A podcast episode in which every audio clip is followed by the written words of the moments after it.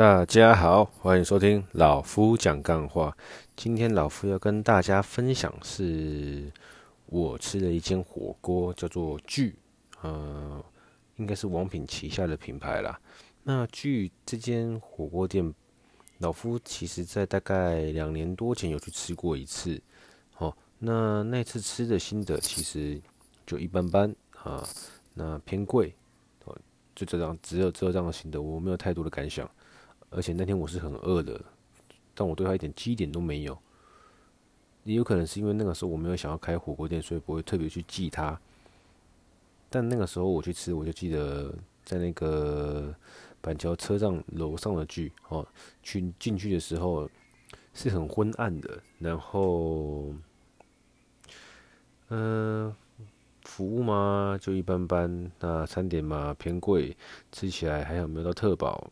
反正就是我不会去吃这样子啊。那在老夫今年拿到了主管给的剧的招待券，哦，那反正不用白不用嘛，刚刚就把它用掉，然后就去吃。这次去吃的时候，让我蛮意外的。就是说，我进去的时候，他打开他的 menu 就很简单，你要什么等级的肉，你要怎么样子的汤，就这样子，呃，就那么简单。这跟我想要开的火锅店很雷同。然后他的那个菜盘，把它变成自助式的，就一般你在外面吃的火锅哦，把菜盘摊开来看，就是高丽菜、豆皮。那可能再来个青江菜，一个绿的，一个白的嘛，哦，或者是呃蛋饺、鱼饺、燕饺之类的，再配点，再配点萝卜、芋头，或是蟹肉棒，反正就大概六七样、七八样吧。那他们把这个菜盘对不对，放在自助吧，然后同类型的放在一起。反正那边也也就大概有六七样的菜，让我自己去夹。你喜欢吃什么，你就夹什么。哦，你不喜欢吃的，你不，你当然也不可能去夹。在自助吧旁边还有一个饭，哦，他们用的什么炖饭啊，然后旁边再用个牛肉寿喜烧。当然啦，呃，王子面、拉面，或者是泡泡面，那个那泡面刚讲过，就王子面。拉面、乌龙面哦，让你吃吃到爽。那以前呢、啊，没有想要开火锅店的时候，都会觉得说，哇，这个开吃的保护不会不划算呐、哦，我弄吃的保护不会怎么样？叭叭叭的。但这一次我自己去体验了一次剧改版后的这样子的方式，我觉得是很聪明的。怎么说？首先呢，他们的肉哦给的量其实不少，毕竟最低的在每一家剧好像餐价格不太一样，在府中这边和板桥这边车站上面那个剧，它低消是四四八吧，我没记错的话，最便宜的餐点四四八，加一层服务费大概要五百块哦。那肉的量也蛮多的，大概两百二十克。那您内用的时候，他会跟你说哦，我们内用。没有打包服务哦，什么意思？就是你要吗？去吃，然后呢，把肉偷偷放在袋子里面带出去，要么就把它吃完。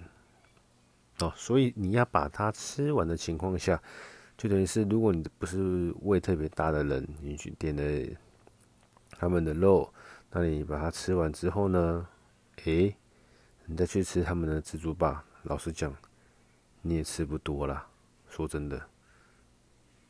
他们也不怕你吃垮了，因为不是每个人都那么会吃，也不是每个人都那么爱吃菜之类的。你都把肉吃完之后，你其实所剩空间有限。那如果你想吃他们的那种自助双麒麟的话，哇，那你肯定吃不了那么多，因为他们有给你限时间九十分钟。所以就就是说，你不可能一直吃，一直吃。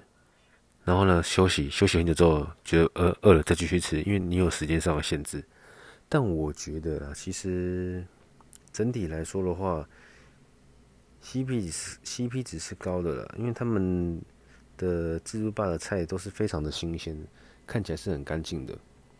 哦，那这一点我就会觉得说，哦，你的自助吧并不是在增加开销，而是在节省成本。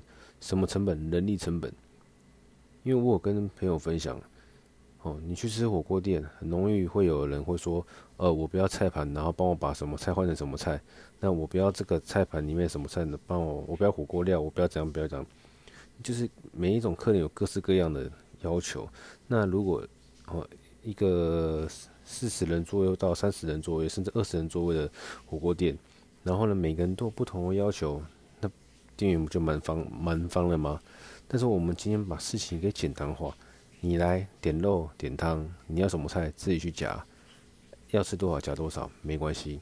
那我们就不用在那换来换菜换来换去了，我们只要请一个员工注意，用他百分之七十的时间去注意自助吧区的菜，全部无时无刻有少就要马上补到最齐。哦，菜的颜色跑掉了，或是说什么颜什么什么东西不新鲜的，马上换掉，让那边的。自助自助台区的菜永远是最新鲜、最漂亮、最干净的。这样我们只需要一个人力，其他人就是负责去切肉、端锅、洗锅，我们就不用在每一种客人要不同的菜盘而去消耗人力。